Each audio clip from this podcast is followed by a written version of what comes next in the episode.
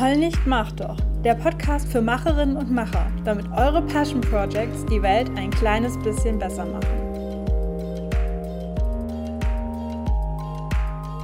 Hi, willkommen im Heul nicht, mach doch Podcast. Ich bin Kato und heute möchte ich mit dir über ein etwas unangenehmes Thema sprechen. Nämlich, was ist denn, wenn du eine Idee hast für ein Passion Project oder vielleicht sogar schon angefangen hast, das zu machen, aber deine Familie und Freunde das irgendwie nicht so toll finden? In der heutigen Folge gucken wir uns an, woran das liegen könnte, also was vielleicht die Gründe dafür sein könnte und wie du ihnen begegnen kannst. Ähm, wir gehen jetzt einfach mal davon aus, du hast eine Idee, du erzählst es deinen Freundinnen, deinen Freunden, deiner Familie und ähm, du erwartest oder du hoffst, dass sie sagen, oh, das ist ja toll, dass du das machst, gute Idee, ähm, wie können wir dich unterstützen, wir freuen uns mit uns, aber stattdessen sind sie jetzt skeptisch oder sie sagen sogar, dass sie das für eine blöde Idee halten, dass sie das nicht gut finden, dass du das machst, dass du damit aufhören sollst. Die Gründe dafür können natürlich sehr individuell sein, aber ich habe jetzt mal drei rausgesucht, ähm, also drei Ängste quasi, von denen ich denke, dass sie öfter auftreten könnten und dass sie das eben auslösen könnten, dass unsere Familie und Freunde unsere Idee nicht so toll finden.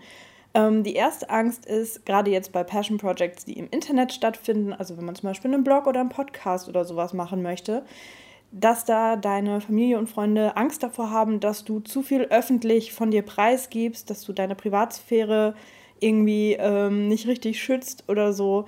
Und ähm, ja, dass das eventuell dann auch später irgendwie Konsequenzen haben könnte. Die zweite Angst ist, dass du zu viel Zeit in dein Projekt investierst und dass du dadurch andere, wichtigere Dinge vernachlässigst, also vielleicht dein Studium oder dass du keine Zeit mehr mit deinen Freunden verbringst. Und die dritte Angst ist, dass du dir dadurch zu viel Arbeit, vor allem zu viel emotionale Arbeit aufbürdest, gerade wenn du vielleicht ein etwas schwieriges Thema hast. Also zum Beispiel, wenn du was mit Flüchtlingen machst und dann irgendwelche Nazis oder Trolle es auf dich abgesehen haben könnten. Gehen wir diese drei Ängste mal durch und reden darüber, was könnte da jetzt hinterstecken und wie kannst du diese Angst ein bisschen besänftigen. Also die erste Angst ist, dass man ähm, öffentlich im Netz zu viel von sich preisgibt. Und da hat man natürlich immer gleich Sprüche im Kopf wie das Internet vergisst nicht oder ähm, dass man vielleicht dann irgendwas postet, was später ein Arbeitgeber nicht so toll finden könnte oder was einem später irgendwie irgendwie etwas vermasseln könnte. Also, dass man dann weniger Jobchancen hat, dass man irgendwie bei einer Stipendienbewerbung nicht genommen wird, weil man irgendwas Komisches ins Internet geschrieben hat oder sowas. Dann ist da natürlich die Angst mit bei, dass man dann zum Beispiel irgendwelche Trolle oder sowas anzieht oder generell, dass man äh, zu viel von sich selber preisgibt und dann zu viel Privates im Internet steht, was dann nicht rein soll. Plus eine große Sache, die ich auch durchaus verstehen kann, also ich möchte es überhaupt nicht kleinreden, ist, dass man ja seinen eigenen Namen damit verknüpft, was man da im Internet macht. Also vielleicht haben ein paar von euch irgendwelche Allerweltsnamen und heißen irgendwie Lisa Müller oder so. Es gibt aber auch bestimmt welche, die haben einen relativ seltenen Namen, so wie ich. Meinen Namen, also ich kenne niemanden außerhalb meiner Familie, der so heißt.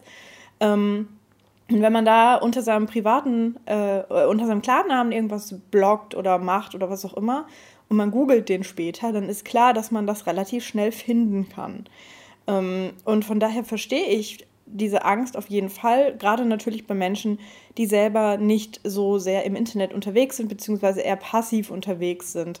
Ähm, sprich, die quasi die Inhalte anderer konsumieren oder vielleicht mal in so einem Forum mitlesen, aber jetzt nicht selber sich dort anmelden und da veröffentlichen würden. Und wie gesagt, ich verstehe das und da ist natürlich auch viel Wahres dran, dass man eben aufpassen muss, was man ähm, tatsächlich unter seinem Klarnamen im Internet schreibt und so weiter. Es gibt ja so lustige Geschichten, dass zum Beispiel irgendwelche Influencer gepostet haben, wann sie in den Urlaub fahren und irgendwelche Diebe das dann natürlich ähm, als Einladung gesehen haben, genau zu diesem Zeitpunkt dann in ihre Wohnung einzubrechen und ihnen irgendwelche Wertgegenstände zu klauen. Das ähm, ist vollkommen, vollkommen klar. Ähm, aber ich finde, man muss da auch nicht allzu viel Angst davor haben, weil man sich schon schützen kann. Also zum Beispiel, ähm, man kann, wenn man zum Beispiel einen Blog startet, dann muss man den ja nicht unter seinem Klarnamen äh, jedem Blogbeitrag unterschreiben, sondern man kann sich auch einen Spitznamen oder ein Pseudonym überlegen, unter dem man bloggen möchte.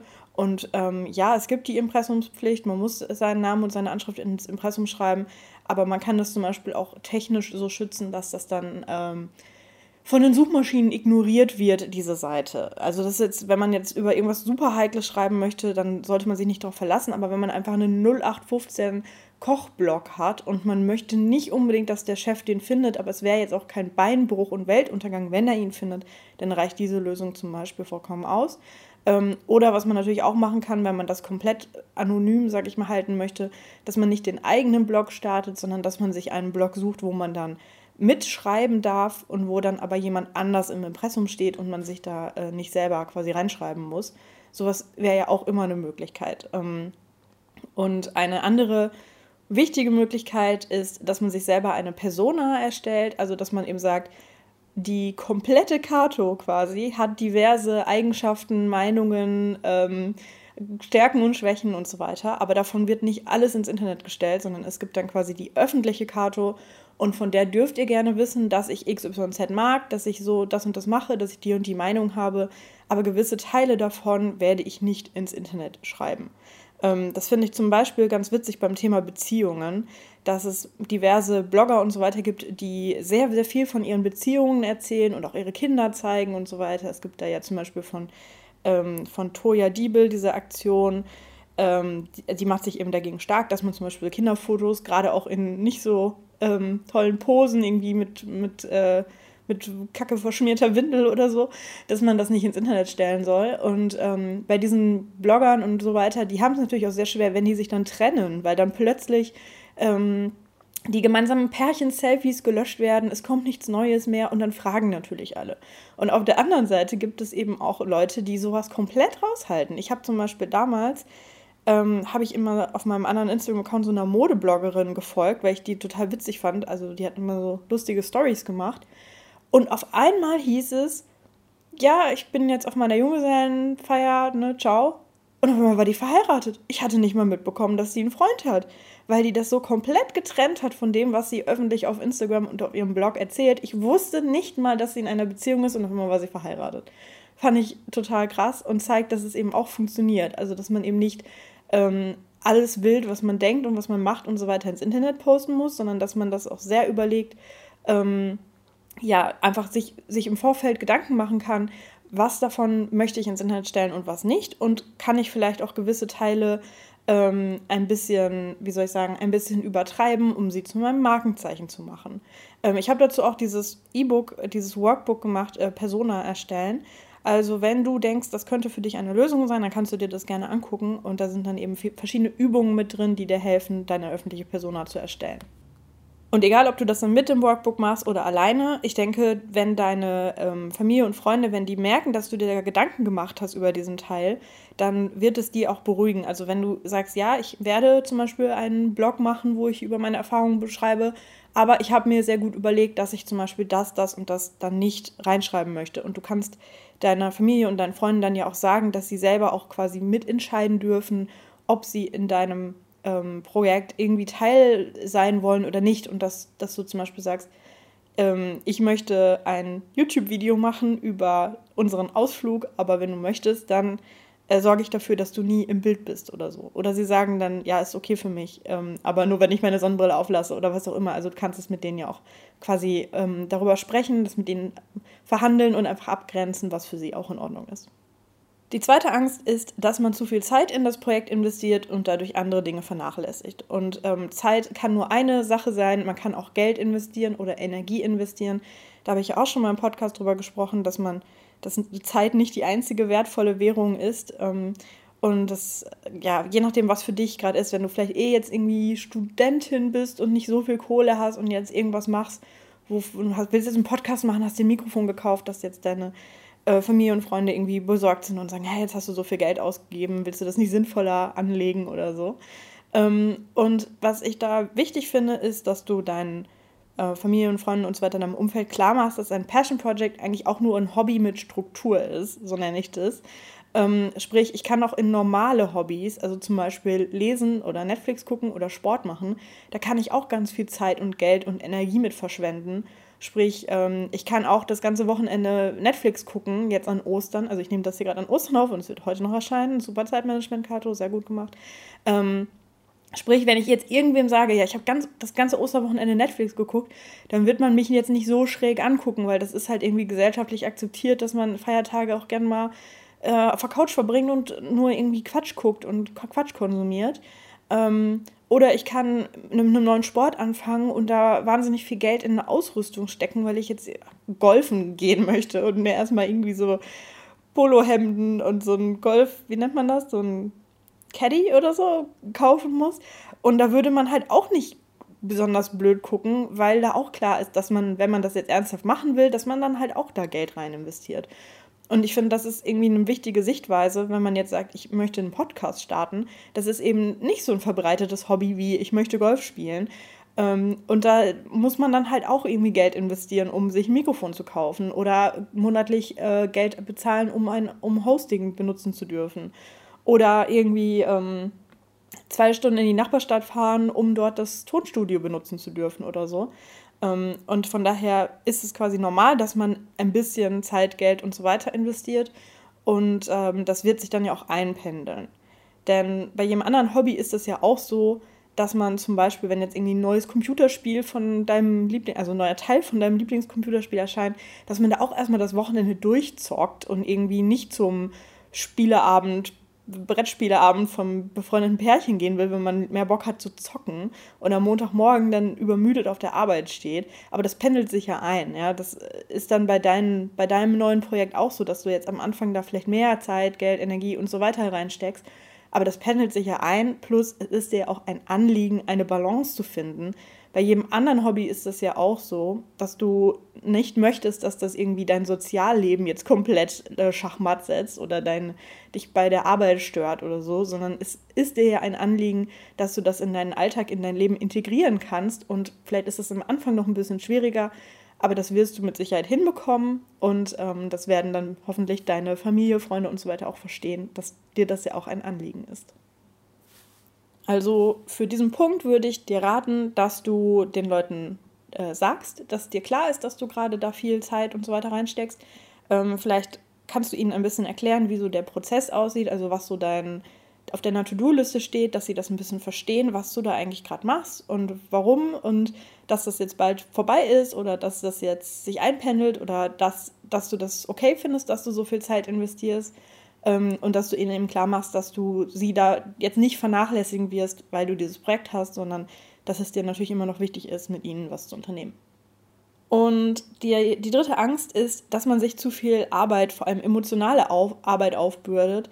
Ähm, oder dann, ja, keine Ahnung, ich sage jetzt mal, angenommen, ich bin von irgendeiner Krankheit betroffen und mache jetzt so eine Art Selbsthilfeforum oder so, weil ich mir hier vor Ort, da finde ich keine Leute, die die Krankheit auch haben und ich treffe mich jetzt online mit Leuten und wir reden über unsere Krankheit. Und dass man dann zum Beispiel bei diesem Thema Angst haben könnte, dass einen das irgendwie dann runterzieht, dass man, dass einen das belastet, dass man dann irgendwie sich davon nicht mehr lösen kann, weil man dann täglich konfrontiert ist oder so.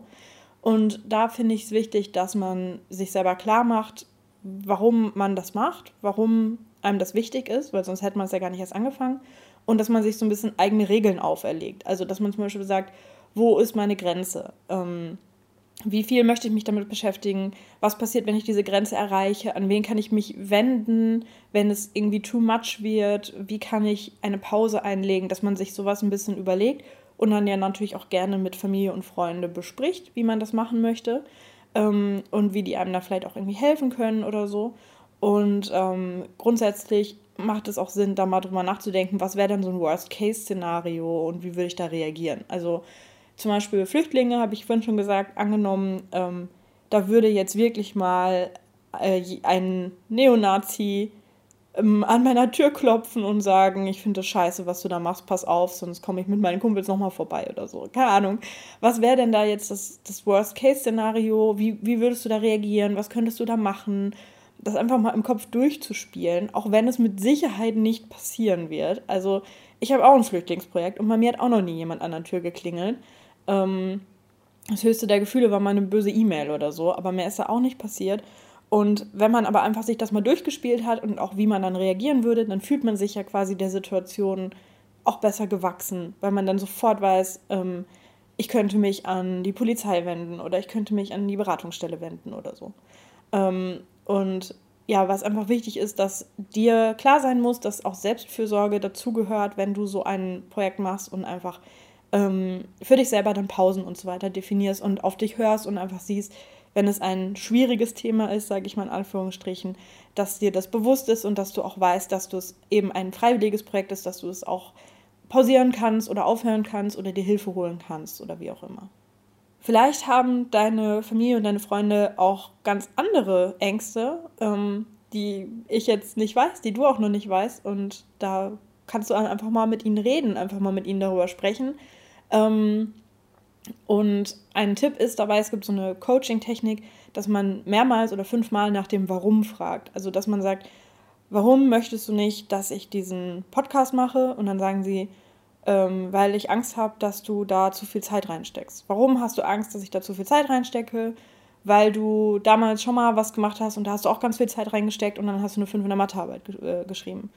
Ähm, warum habe ich damals so viel Zeit reingesteckt? Weil das so eine große Aufgabe war und du wolltest es unbedingt alleine schaffen. Also, ne, dass man halt irgendwie so ein bisschen versucht, dem Ganzen ähm, auf den Grund zu kommen und zu sehen, was da eigentlich wirklich hintersteckt. Und dann kann man ja auch darauf reagieren und vielleicht hast du damals dich übernommen und wolltest die ganze Schülerzeitung alleine auf die Beine stellen und hast deswegen nicht mehr genug Hausaufgaben gemacht. Und dass du dann sagst, ja, ich weiß, dass ich manchmal dazu tendiere, mir zu viel vorzunehmen, aber in diesem Fall weiß ich schon, dass ich da Unterstützung bekomme oder was auch immer. Ne? Also ich bullshit jetzt hier total rum. Ähm, da müsst ihr einfach für euch überlegen, was könnten bei meinem speziellen Projekt für Ängste und Bedenken und so weiter dabei sein und wie kann ich denen begegnen. Und natürlich ist ein möglicher Grund für Ablehnung, egal was, was genau jetzt deine Familie und Freunde sagen, könnte sein, dass man einfach nicht richtig versteht, was du da machst oder was du da machen willst. Oder dass sie das Warum dahinter nicht verstehen. Also warum ist es dir so wichtig, das zu machen?